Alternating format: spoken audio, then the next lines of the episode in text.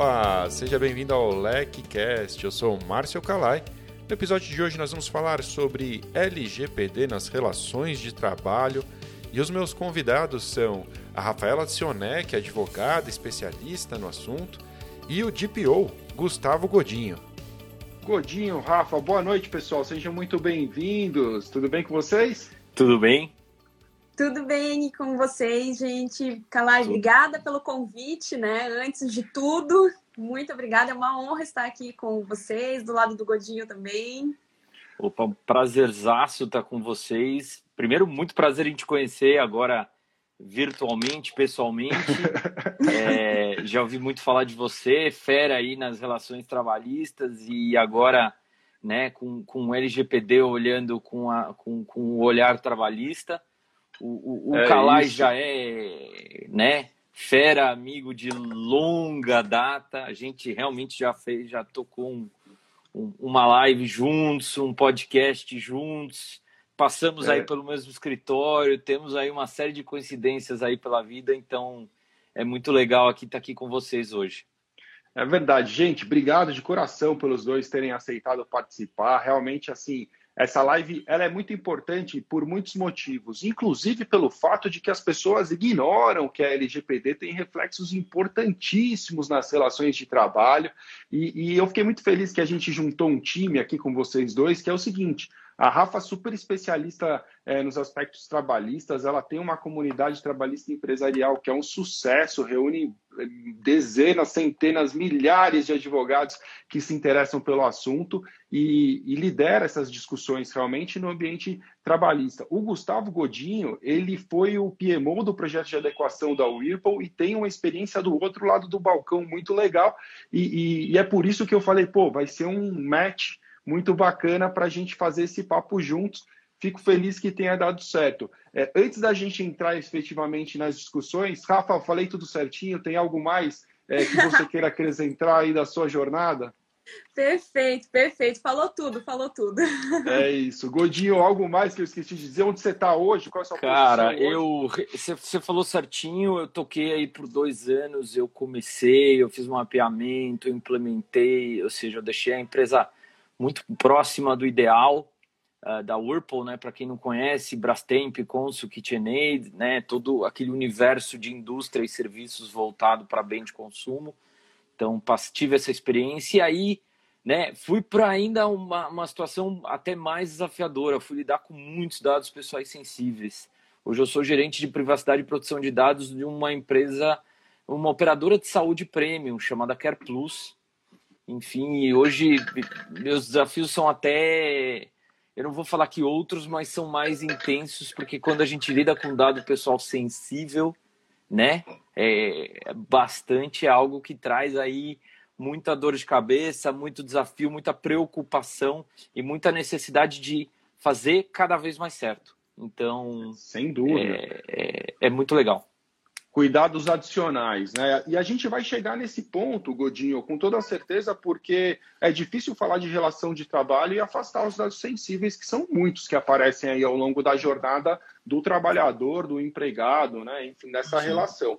Para a gente ter uma conversa didática com esses 100 pessoas que estão nos acompanhando e outras que vão passar na nossa audiência rotativa, é, eu pensei em a gente conversar em três momentos principais, quer dizer, no momento pré-contratual, durante a relação de trabalho, o momento contratual, e depois a, a, o fim da relação, né, o momento pós-contratual. Mas antes da gente entrar especificamente nisso, eu queria começar perguntando para a Rafa justamente essa coisa do é, pouco observada por muitas pessoas, que é o fato da LGPD ter essa aplicação com os empregados. É, as pessoas têm uma ilusão, aliás, as pessoas têm algumas ilusões com a LGPD que eu venho descobrindo ao longo dessa, dessa construção da semana de proteção de dados, que começa na segunda-feira. Estou aprendendo muito com os nossos professores e as pessoas pensam, por exemplo, que só se aplica LGPD aos dados que estão num ambiente digital, por exemplo. É um erro super comum.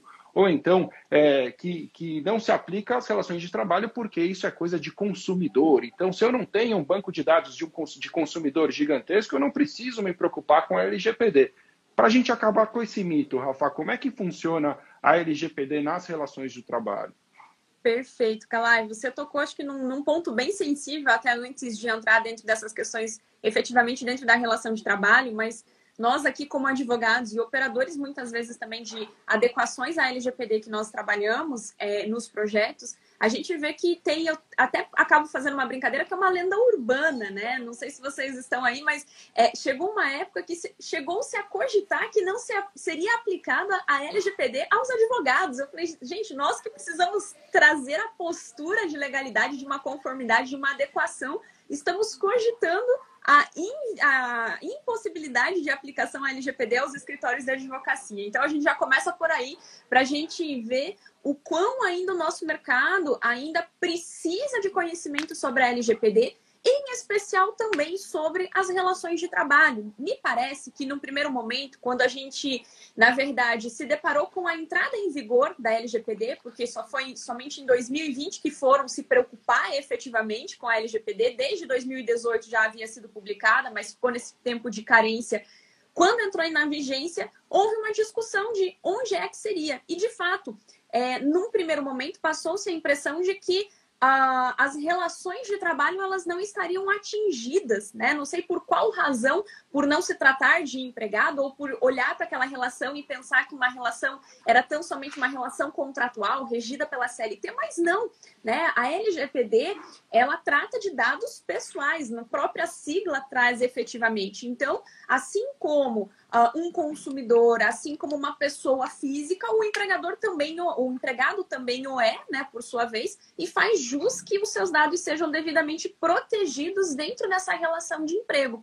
E essa divisão que você faz, Kalai, dessa, dessa desse entendimento da LGPD dentro das relações de trabalho, ela é brilhante, porque fica de uma forma muito didática e mais fácil de compreender o quão a empresa está responsável pelos dados pessoais dos seus trabalhadores. Não é somente dos seus clientes, pessoas físicas que transitam ali dentro daquela relação, mas especialmente dos empregados. E assim como uh, o Godinho trabalha muito, o Gustavo trabalha muito com, com essa relação, a gente se depara com inúmeras situações de dados pessoais sensíveis. Eu posso dizer que tirando as relações ali de uma clínica médica, de um hospital que trata diretamente com dados pessoais, um plano de saúde, como é o caso do Godinho, diretamente com essas questões de dados pessoais sensíveis, a relação de trabalho, a relação de emprego é uma das relações que invariavelmente vai se deparar com dados pessoais sensíveis do empregado durante a vida dele, né? Durante essa vida da empresa. E por isso a importância da gente se adequar, por isso a importância da empresa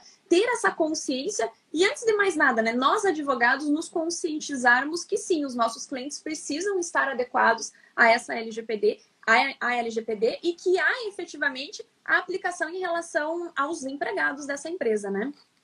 Eu anotei aqui uma lista de algumas situações em que a gente vai bater em dados sensíveis e eu vou jogar as bombas para vocês já já. Godinho, eu queria te perguntar o seguinte: a Rafa falou que, que se aplica, com toda razão, é isso mesmo, se aplica, tratamento é tratamento e, e os dados estão lá, né? Dados são dados uhum. de pessoas e as pessoas, não importa se elas são é, consumidores ou trabalhadores, é, esses dados são tratados pela empresa, a empresa é controladora dos dados, ela precisa realmente ter esse cuidado.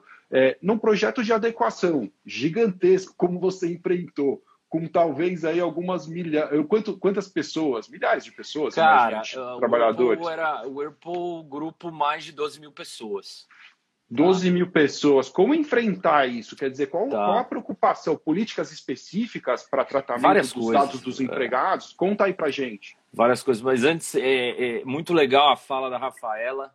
Eu vi também o speech do advogado específico falando que LGPD não cabia para a OAB, ainda bem que a OAB se manifestou, ainda bem que CESA se manifestou, enfim, outros órgãos e voltou à normalidade. E eu acho que também é, essa questão da, da, da, restrição da ideia da LGPD ao segmento consumerista ou outro é muito ou pessoas despreparadas ou pessoas querendo direcionar o assunto para o seu é, item de conhecimento. Ou seja, eu conheço de LG, consumerista, vou falar de consumerista, eu conheço de trabalhista, vou falar de trabalhista. Mas o legal é a gente poder ter essa visão do todo, ter essa visão macro. E uma das formas é efetivamente você trabalhar num programa de adequação.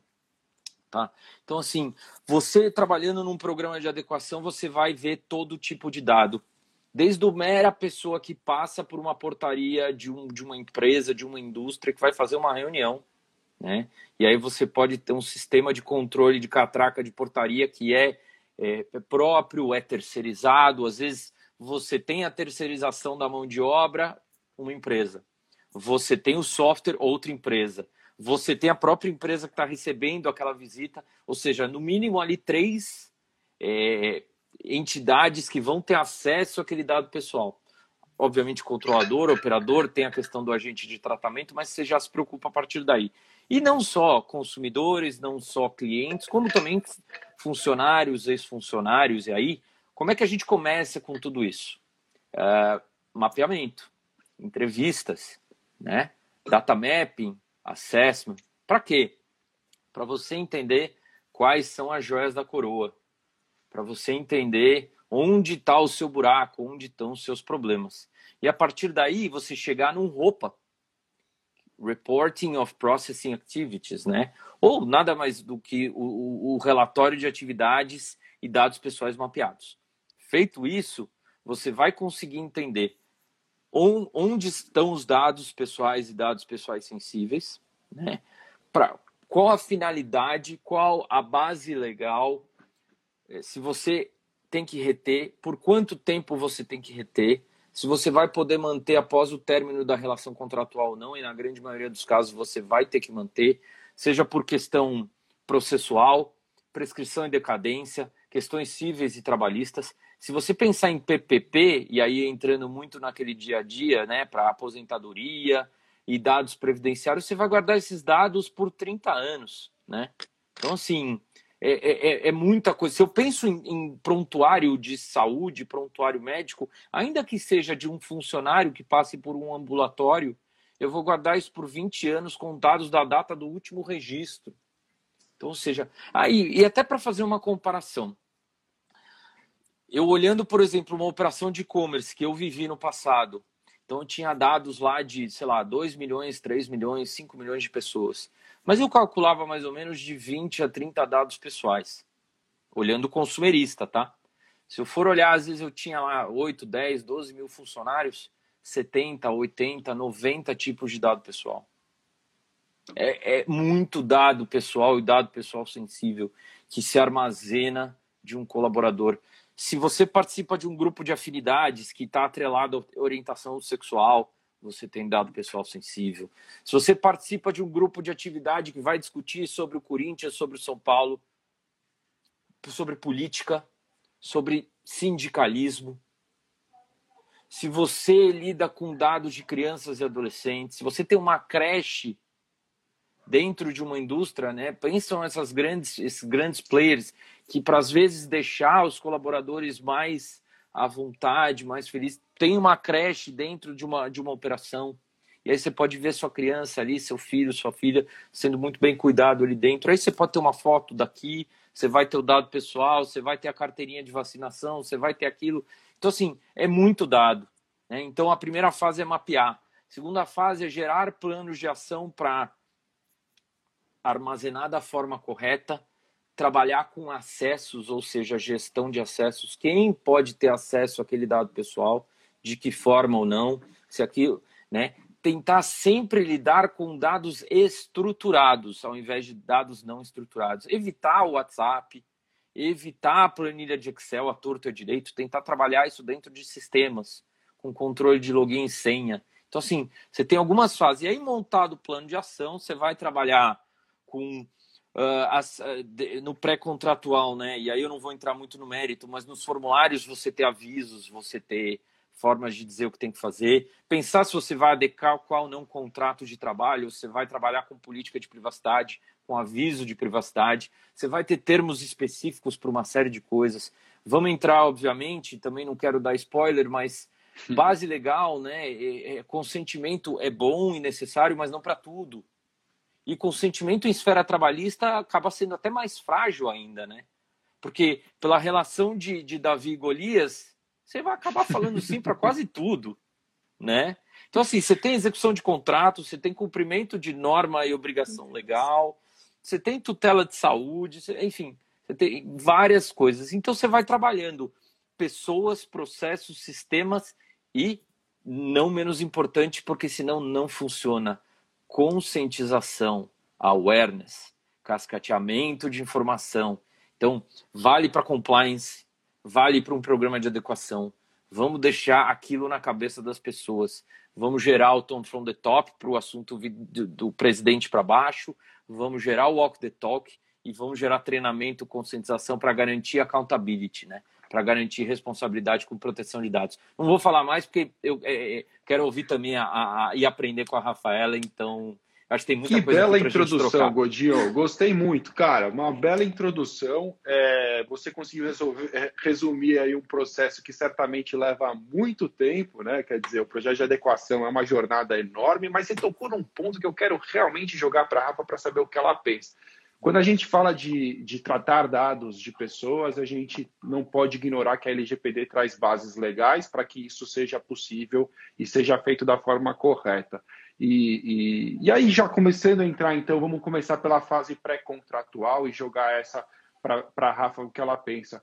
É, para tratar os dados das pessoas que estão num processo seletivo, né? Nós vamos falar de, de consentimento. Eu devo, de alguma forma, obter o consentimento dessas pessoas é, para poder tratar os dados dela, receber os dados dela? E, e que cuidados especiais a empresa deve ter nesse aspecto? Perfeito, Calai, perfeito. E o Gustavo, ele lançou, na verdade, várias pequenas bombas ali, né? Para quem já está acostumado ali a falar em LGPD. Ali eu fico ali, eu não vou responder, vou deixar ele falar, esperar o Calai passar a bola para mim. Mas ele falou em consentimento, daí ele falou em Davi Golias. Eu falei, deixa eu falar um pouquinho. Eu avisei do spoiler, mas foi, foi só a, a, aquele lambida no Deep Leak para deixar quem manja falar, né? Não, foi Boa. sensacional, foi sensacional. Desculpa a brincadeira aqui, mas é que, poxa, Gustavo, você tocou no, na, na ferida, no cerne ali, quando a gente fala das relações de trabalho, e principalmente a gente que acaba estudando, é, e aplicando também justamente e dividindo efetivamente nessas questões do processo seletivo, né? É, tudo que a gente vai falar aqui vale um aviso, gente. A LGPD ela não veio, principalmente dentro das relações de trabalho, que a gente tem uma imensidade de é, aplicações de consequências e de necessidade de observação, e isso eu vejo que muitos advogados acabam criando uma certa resistência em repassar aos seus clientes, a LGPD ela não veio burocratizar a relação de trabalho. Isso precisa ficar muito claro em todos os processos, seja no processo seletivo que a gente vai falar agora, seja na fase da contratação ou após a contratação, né? Quando dá rescisão, quando dá rescisão desse contrato. O que a LGPD veio trazer é segurança no tratamento desses dados e não necessariamente burocratizar os processos que são realizados para dentro da empresa. Então, porque muitas vezes a gente fala em mapeamento, fala numa série de adequações, que isso assusta às vezes quem está ouvindo ou a empresa que está também querendo fazer essa adequação, porque ela acha que vai gerar mais processos e mais burocracias e que talvez ela não tenha um suporte suficiente para fazer essa adequação. Então, ela prefere ficar do jeito que ela está muitas vezes ou fazer aquela adequação de prateleira, né? Simplesmente fazer aquela adequação, ah, vou mudar um documento, dizer que eu tenho política de privacidade. Isso é pior, não faça, né? Não diga que você não tem nada, é melhor. Dentro do processo seletivo, então, o que, que eu vejo? Sim, a necessidade de trazer a clareza, né, o consentimento da coleta desses dados e principalmente a pensar na estrutura que nós estamos falando a tipo de empresa no processo seletivo em si. O processo seletivo, a coleta de dados pessoais, né, de diversos candidatos que estão participando, e isso pode ser feito de uma forma simples. Né? Vamos imaginar se o currículo é encaminhado a, via digital, a, a, a questão da vaga é feita toda por via digital. Já no formulário de descrição da vaga, pode conter que o envio será feito, que ao enviar o currículo a pessoa aceita ah, no tratamento de dados, que ela, que ela consente em participar daquela vaga que está sendo destinada. A gente tem que pensar numa outra, num outro problema, né? E principalmente quando eu penso em LGPD, pecar pelo excesso da proteção muitas vezes não é ruim, ao contrário, você dá uma margem de segurança muito boa para a empresa são empresas que pertencem a grupos econômicos, né? A LGPD ela fala justamente de transferência de dados entre pessoas jurídicas aqui. E o conceito de grupo econômico para fins trabalhistas são justamente diversas pessoas jurídicas, né, com autonomia, com independência própria aqui, que estão exercendo as suas atividades econômicas. Nesse tocante, se eu estou coletando dados de uma empresa que pertence a um grupo econômico e supostamente há intenção de compartilhamento desses dados aqui entre a empresa entre as empresas que participam deste grupo econômico, é importante, é de bom tom a gente informar ali naquele ato se o empregado, o candidato, né, na verdade, aceita essa transmissão desses dados, porque muitas vezes ele não tem a intenção de trabalhar na empresa X que pertence ao mesmo grupo econômico e ele não aceita a sua transferência e compartilhamento de dados. E pelo próprio artigo pelo próprio artigo, acho que salvo engano é 12 ou 13 agora da LGPD, que fala desse compartilhamento de dados com pessoas jurídicas aqui, esse compartilhamento de dados, ele precisa ter o consentimento. Então, primeiro ponto, eu tenho que pegar o consentimento no processo seletivo de que ele aceita e que ao enviar o currículo, gente, é um procedimento simples, da mesma forma que você está é, informando é, e coletando, você vai dizer que ao enviar, ele está consentindo com a coleta e o tratamento daqueles dados para aquela finalidade de processo seletivo. Informar o tempo que esse currículo ficará na base de, dado da de dados da empresa, então, por quanto tempo eu vou coletar esse currículo, por quanto tempo eu vou utilizar esse currículo dentro dessa base de dados, vai ser por seis meses, vai ser durante o processo seletivo que vai durar dois meses e depois a gente vai proceder o descarte, ou se ele aceita permanecer pelo prazo de 12 meses e a empresa tem que se preocupar depois também com o descarte, se haverá o compartilhamento com outras pessoas jurídicas que pertencem ao mesmo grupo econômico, e um outro ponto, que é o cuidado nos dados que são solicitados também. Né? Se a gente não está solicitando dado pessoal sensível, sem ter a necessidade de solicitar esse dado pessoal sensível. E aí a gente tem uma grande discussão aqui, é, que eu chamo também a atenção e gostaria de saber também a opinião de vocês em relação a isso, porque a Justiça do Trabalho já havia decidido que nós poderíamos solicitar é, antecedentes criminais, né, a relação certidão de antecedentes criminais, é, em, em profissões que fossem que, fosse, que houvesse a exigência por lei, né? Ou ainda quando o cargo existe uma fidúcia é, especial, ou seja, então eu tenho uma confiança diferenciada para aquele cargo, eu poderia então fazer a exigência nessas duas hipóteses é, da certidão de antecedentes criminais. Com a LGPD, houve uma, até uma discussão de vários doutrinadores dentro da área trabalhista sobre a inviabilidade da solicitação, a partir de agora, desses dados pessoais sensíveis. Eu fui atrás da decisão do TST, em que ele legitima essa utilização de bases de dados pessoais agora sensíveis, né, com a LGPD, de certidão de antecedentes criminais, e a decisão dele está pautada nos mesmos princípios da LGPD. Ou seja, ao meu ver, hoje, eu poderia continuar solicitando esses dados pessoais, essa certidão de antecedentes criminais, dentro e expressamente nessas hipóteses, ou seja, quando expressamente a profissão assim o exigir, ou seja, há uma determinação legal de que eu tenho que exigir para ele exercer essa função, ou quando houver a prova dessa fidúcia especial, né? Ou seja, a gente tem que ter um critério também para adoção e eleição desses dados pessoais sensíveis. Por que, que eu digo isso? E até já passo a palavra porque muitas empresas erram nesse processo seletivo. Na intenção de acelerar o processo seletivo, já vi empresas muitas vezes replicando a ficha de registro para preenchimento no processo seletivo. Uma ficha de registro contém dados de terceiros, contém dados de menores, principalmente para saber se ele está adequado ou se enquadra dentro do salário família ou não, vai pegar dados de crianças, idades, nome de cônjuge, enfim, uma infinidade de dados, inclusive dados pessoais sensíveis do próprio trabalhador, altura, peso, cor de olhos, cor da pele, uma série de outros dados ali que são considerados sensíveis. Então, é fazer todos esses passos e analisar também quais são os dados que estão sendo coletados nesse processo seletivo, se eles são relevantes e cumprem a função é, da atividade do cargo que está sendo oferecido para a seleção, né?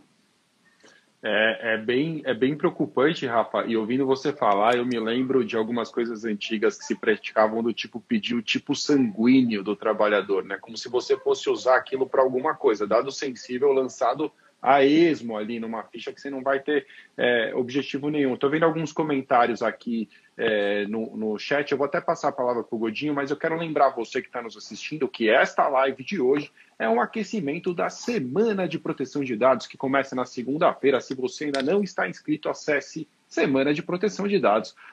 .com.br, um treinamento online gratuito com muita coisa legal para você que quer saber mais sobre este assunto. Godinho, é, o que, que você pode falar dessas situações? Quer dizer, a gente, diante de dados sensíveis, às vezes no processo seletivo, a Rafa foi muito precisa quando ela falou é, existem situações que vão permitir é, você buscar, por exemplo, antecedentes criminais. Imagino Sim. que seja a mesma situação, por exemplo, daquela aqueles exames toxicológicos, né? Também eu acho que são. Para o motorista profissional, né? O Não é? situações atípicas. sim. Exato. Sim. Algumas Exato. situações, né? Pro é para o mercado financeiro você tem aí algumas possibilidades também. Eu acho que está muito atrelado, né? Vamos voltar à finalidade base legal, né? Então, é, eu tenho o princípio da prevenção, eu tenho o princípio da minimização de dados, eu tenho alguns princípios que eu, eu do princípio da não discriminação, ou seja, eu não posso usar especialmente o dado pessoal sensível para fins discriminatórios. Então aquilo tem que fazer sentido. Né? Então você vai coletar uma quantidade específica de dados durante o processo de seleção e na contratação, aí sim, dando tudo certo e você tem fazendo de acordo com o que precisa, aí para uma ficha de empregado, uma ficha de registro, aí você obviamente, porque também você vai ter seguro de saúde atrelado, é, previdência privada atrelada, você vai ter seguro de vida e assim por diante. E voltando um pouquinho a, a Rafaela comentou uma série de pontos bons, mas eu vou trazer mais um ponto. Imagina aquela empresa que já está usando uma plataforma de terceiro para gerenciamento de um processo de contratação, né? Então você tem isso. Então você tem um terceiro muitas vezes agindo como operador e fazendo por, por inteligência artificial, por análise de palavra-chave e por uma série de buscas, vai buscar o perfil, vai buscar o currículo com aquelas situações. Ou seja, você, antes de chegar na empresa, muitas vezes aquele currículo vai passar por um terceiro. Então, uma política de privacidade, um aviso de privacidade, precisa também estar bem escrito nesse sentido. Que além de você poder trabalhar com um grupo econômico, como muito bem dito, você pode trabalhar com terceiros alheios à relação, que estão ali para literalmente prestar um serviço. Né? É, é Garantir uma...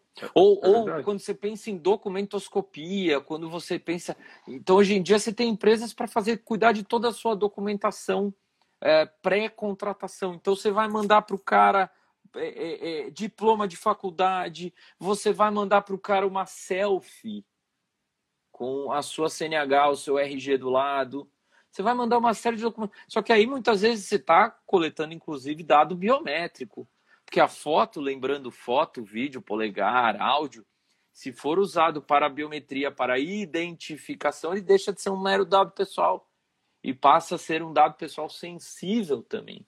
Né? Foto, nem, foto e vídeo, ah, nem sempre é dado pessoal sensível. Não existe a receita de bolo pronta só com um caso, mas pode sim se tornar dependendo da situação. Né? Então, isso também precisa ser levado em consideração. Então, trabalhar coletando aqueles dados que você precisa para aquela fase específica, pré, durante ou pós-contratação.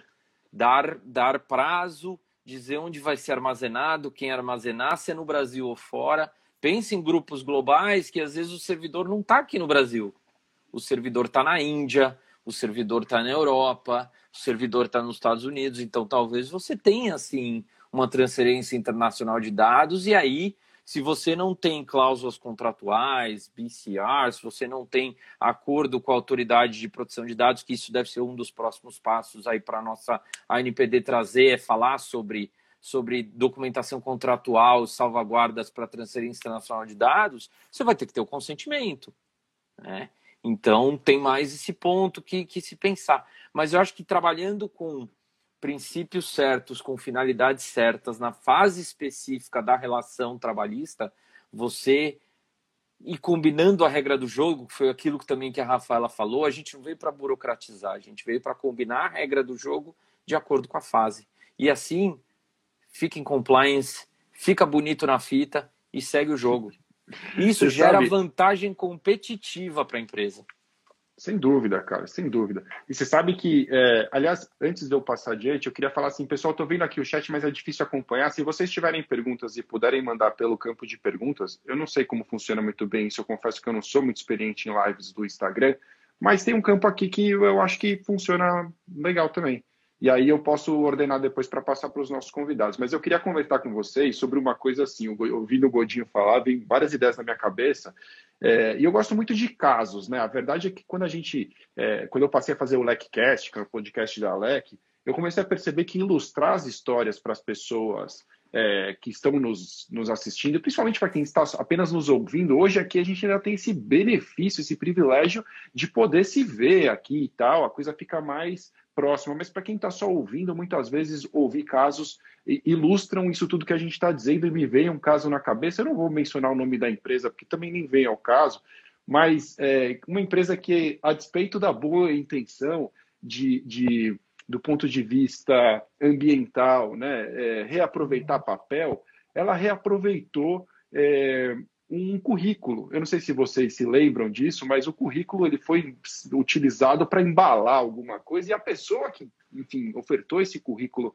para a empresa é, descobriu, ficou sabendo disso, né? encontrou esse, esse papel reutilizado. Então, é, eu queria, na verdade, é, perguntar para vocês se vocês têm alguma história para contar que seja interessante em relação a essa coisa de recrutamento, ainda para a gente até pelo andar da carruagem do tempo, passar para a fase contratual para a gente não deixar de falar. Mas algo vem à cabeça? Alguma história que vale a pena compartilhar? Rafa, Godinho? A única que, que eu tenho, até acabei comentando relacionado, foi quando a gente fez essa adequação e nós coletamos os dados, né?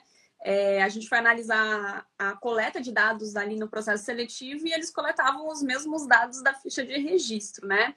No questionamento, né, é, por que, que eles estavam fazendo isso com o setor de recrutamento e seleção dentro da empresa, eles falaram que era para facilitar o procedimento, porque eles iam ter que pedir esses dados tudo de novo a hora que chegasse que o candidato fosse selecionado. Então, eles estavam ali já é, poupando tempo, né?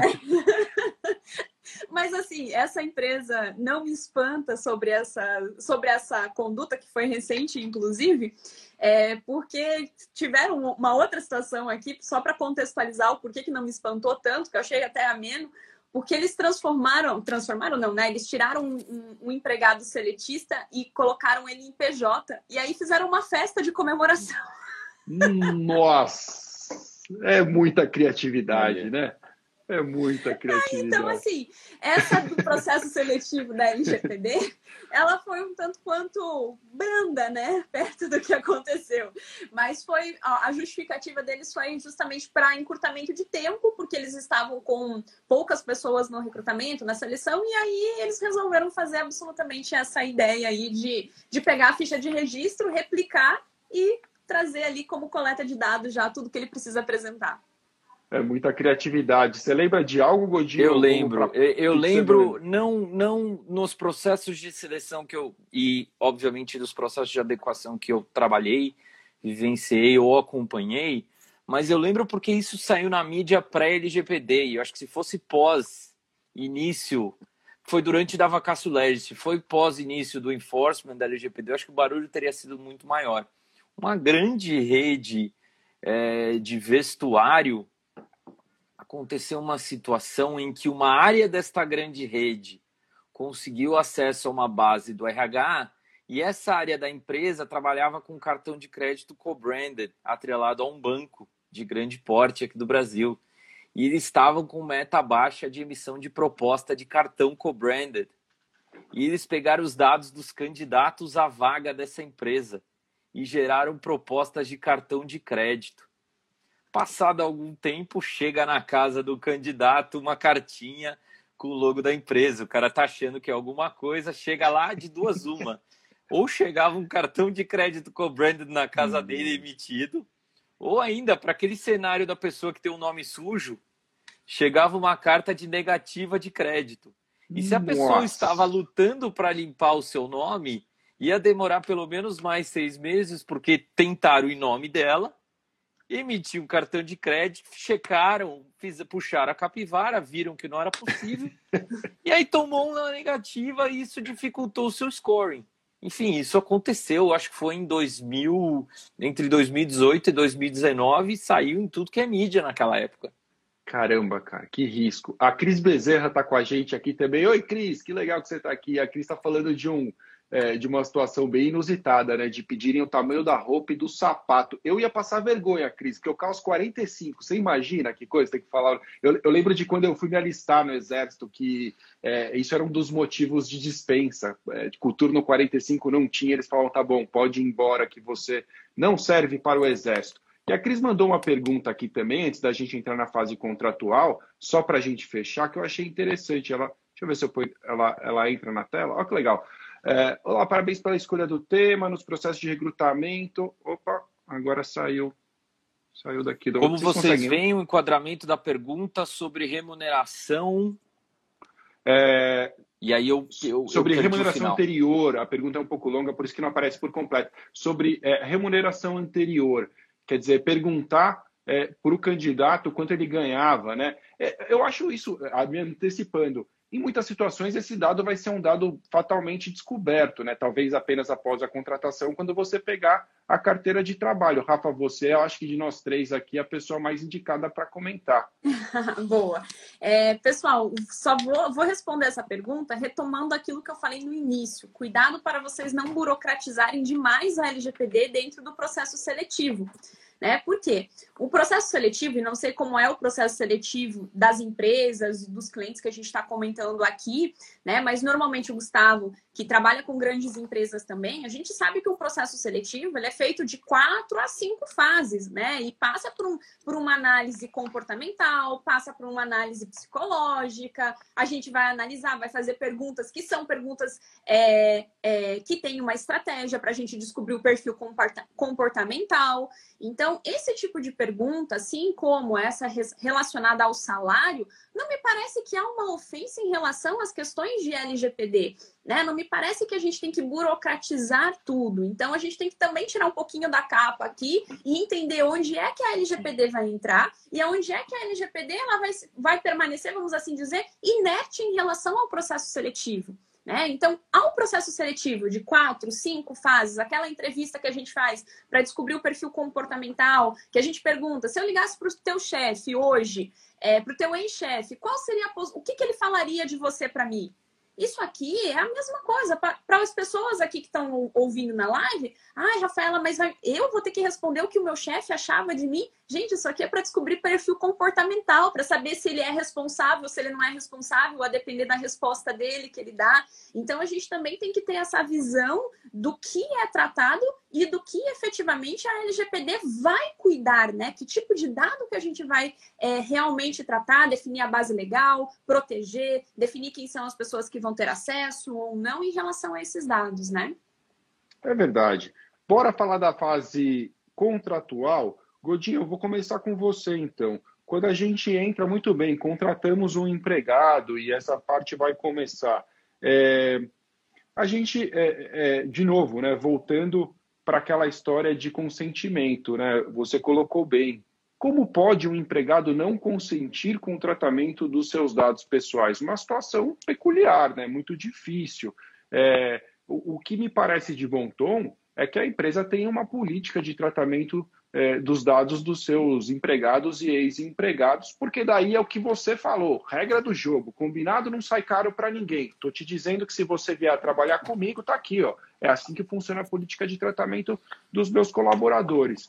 É, que mais que você pode acrescentar de cuidado adicional quando você, muito bem, já escolheu o seu candidato, contratou e ele virou seu empregado? Não. Ok. Você tem uma série de dados que você vai coletar para cumprir legislação.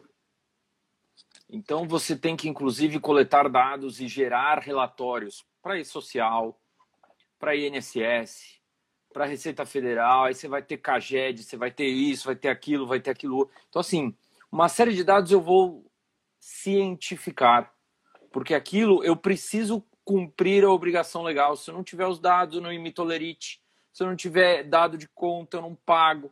Então, assim, uma série de coisas. Numa situação de contratação, quando eu vejo a necessário consentimento, ah, eu vou tirar uma foto e vou botar essa foto numa campanha da empresa. Enfim, é, trabalhar com prazo definido, a finalidade específica para participar de uma campanha, de uma rede social. Se tiver necessidade de renovação, renova-se. Deixa claro onde também vai armazenar, o que, que vai fazer quando não precisar mais. Mas lembrando, né?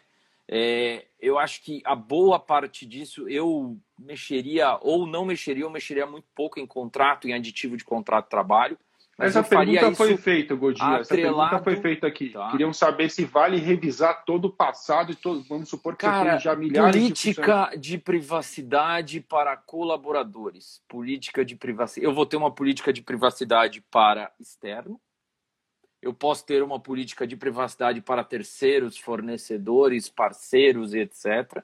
E eu vou ter uma política de privacidade para colaboradores, estagiários, menores aprendizes, menores ainda com, com, com cuidado a mais, né? Porque a partir de 14, 16, então muitas vezes aí, por ser um menor, vai ter que ter o consentimento do, do responsável legal. Mas assim, muita coisa eu tenho que cientificar e justificar que aquilo não é necessário o consentimento, porque eu tenho outra base legal atrelada. E lembrando, né? O consentimento, além de ele ser frágil, eu volto na relação de Davi e Golias quem vai falar entrando numa empresa, não, eu não quero, não, eu não concordo, não, eu não faço? Então, assim, é, é, é trabalhar de outra forma, sempre sendo transparente, trabalhando com boa fé, mas ajustando em si no aviso de privacidade, na política de privacidade. Lembrando, né, eu tenho outras políticas que também podem atrelar o funcionário se uma empresa, ainda mais em época de pandemia, libera o uso de devices pessoais, então você vai ter que ter uma política de BYOD, né? Bring Your Own Device, ou uma política que você vai usar é, é, é, equipamentos da empresa e trabalhar, e que eventualmente, dependendo da situação, pode haver monitoramento de, de mensagens, de e-mails, enfim, para aquele fim. Você tem um, um, um, device, né, uma tecnologia chamada DLP que você pode ter monitoramento para que dados pessoais não vazem, dados confidenciais não vazem. Então, acho que tudo isso está atrelado. Então, sem burocratizar, sendo claro com a regra do jogo, mas você precisa deixar isso claro e acredito que o melhor cenário seja assim por meio da política de privacidade. Rafa, eu tô vendo você tomar nota aí, a cabeça deve estar tá mil por hora enquanto o Godinho fala, pensando em várias coisas que você gostaria de compartilhar com a gente também. Vou te passar a bola para falar é, o que você pensa sobre os cuidados importantes na fase contratual, nessa mesma linha do que a gente está falando, e vou só acrescentar uma pequena bomba. É, dados sensíveis são inevitáveis na fase contratual, pelo que me parece, e, e aí eu confesso a minha. É, eu não lembro muito direito do trabalho, faz muito tempo que eu, que eu estudei isso. É, não vou confessar a minha idade aqui, mas eu realmente não lembro em detalhes. Mas eu estou pensando aqui, por exemplo, atestado, se trouxer a CID, não é uma situação que pode causar eventualmente discriminação, se for alguma coisa que possa ser fruto de uma discriminação. É, na própria ficha, né? filiação a sindicato, não é um dado sensível que eventualmente também possa trazer discriminação, biometria em algumas situações, se tiver reconhecimento facial, pode identificar também de alguma forma causar algum tipo de problema. Como lidar com, com esse, esse cenário na fase contratual, com dados é, regulares, dados comuns, pessoais, e também com os dados sensíveis, que não são proibidos de serem é, tratados, coletados e tratados, mas que demandam é, atenção especial, né? Um, um, talvez um maior cuidado, uma restrição de acesso, enfim, tudo aquilo que, que os dados sensíveis é, é, sugerem. O que, que você pode dizer? Perfeito, perfeito. É, eu estava anotando exatamente o que o, que o Gustavo estava falando ali. E quando você entrou já nas questões de, de dados pessoais aqui, Kalai, é, o próprio e-social, para a gente fazer o registro né, das informações do e-social, ele já pede assim uma infinidade hoje de dados pessoais sensíveis, né?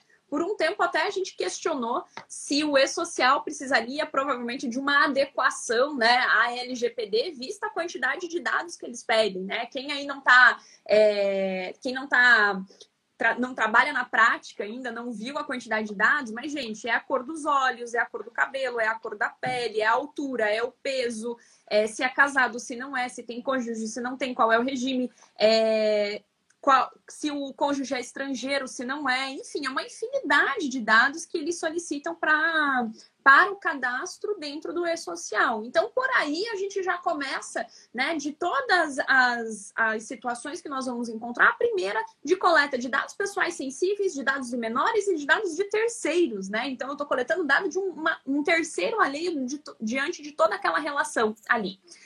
Dentro dessa linha aqui, né, o que, que eu normalmente faço? Um pouquinho do lado contrário ao, ao, ao Gustavo, eu prefiro fazer uma adequação. Faço adequação das políticas de privacidade, né? Mas eu sugiro à empresa fazer uma adequação, uma cláusula, muitas vezes, uma ou duas cláusulas, fazendo referência à política de privacidade, né? E a segunda cláusula fazendo referência que os dados que são coletados ali são coletados com a finalidade do contrato de trabalho. Por quê? Porque a gente vai mexer com o atestado médico, que pode vir com CID ou não. Né? E a gente tem uma questão muito sensível dentro da área trabalhista, é, e que me preocupa muito, não seria na parte extrajudicial do que nós estamos fazendo aqui, mas judicialmente, aqui, principalmente por a, pela Justiça do Trabalho, ter uma postura ainda paternalista em relação à proteção aos empregados, né? De eventual desvio, de eventual dado ali que foi coletado, principalmente porque a gente não sabe ainda como a LGPD vai se comportar, né? Ou as questões dos dados perante a Justiça do Trabalho, né? O que é que os juízes vão é, decidir em relação à adequação ou à não formalização da empresa com um vazamento, a título de indenização por dano moral dentro dessas condições. Então, por uma extrema cautela, eu acabo sim pegando o consentimento dos funcionários, pegando o consentimento e men mencionando dentro do contrato de trabalho, fazendo essa adequação que não é uma burocratização, eu coloco ali duas ou três cláusulas a depender da, da atividade dentro da empresa, efetivamente, né? Para constar essas informações que são compartilhadas com a finalidade. Aí a gente entra num outro ponto, que eu até anotei aqui, que são as questões de atestado médico, exatamente como você aplicou. Primeiro, o atestado não há obrigatoriedade do empregado ele uh, passar aqui ou indicar um CID. Né? O CID é algo que é muito particular, é muito pessoal. Se houver indicação do CID, é um dado pessoal sensível? Com, sem sombra de dúvidas, é um dado pessoal sensível, porque a própria LGPD o trata dessa forma.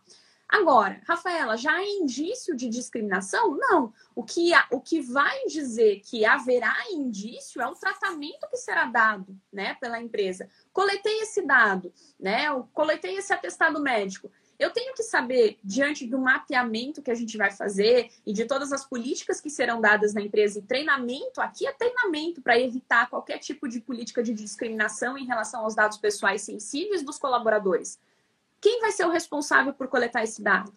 Aonde é que ele vai guardar esse atestado médico que ele recebeu? Quem terá autorização para ter acesso a esse atestado médico? Então, é muito mais, muito mais uma postura e uma conduta que vai ter efetivamente de quem é o responsável pela coleta desses documentos, né? Do que necessariamente a gente pensar em uma documentação aqui dentro desses casos de entrega, ou seja, burocratizar aquilo que a gente já está falando que não há necessidade. Então, hoje eu vejo que há uma necessidade de uma conscientização, de treinamento para essas situações, para que não haja, por parte da pessoa que é o responsável por coletar esses dados, ou por, melhor, tratar esses dados que são recebidos aqui, uma, uma, um formato e um índice de, de, de discriminação. E, gente, é possível a gente nortear né? A gente tem que lembrar que ah, agora a LGPD vai inviabilizar. Não, antes a gente já tinha condenações na área trabalhista por discriminação de atestados médicos, por exemplo. Ah, vamos ilustrar com um caso que fica mais fácil para as pessoas entenderem.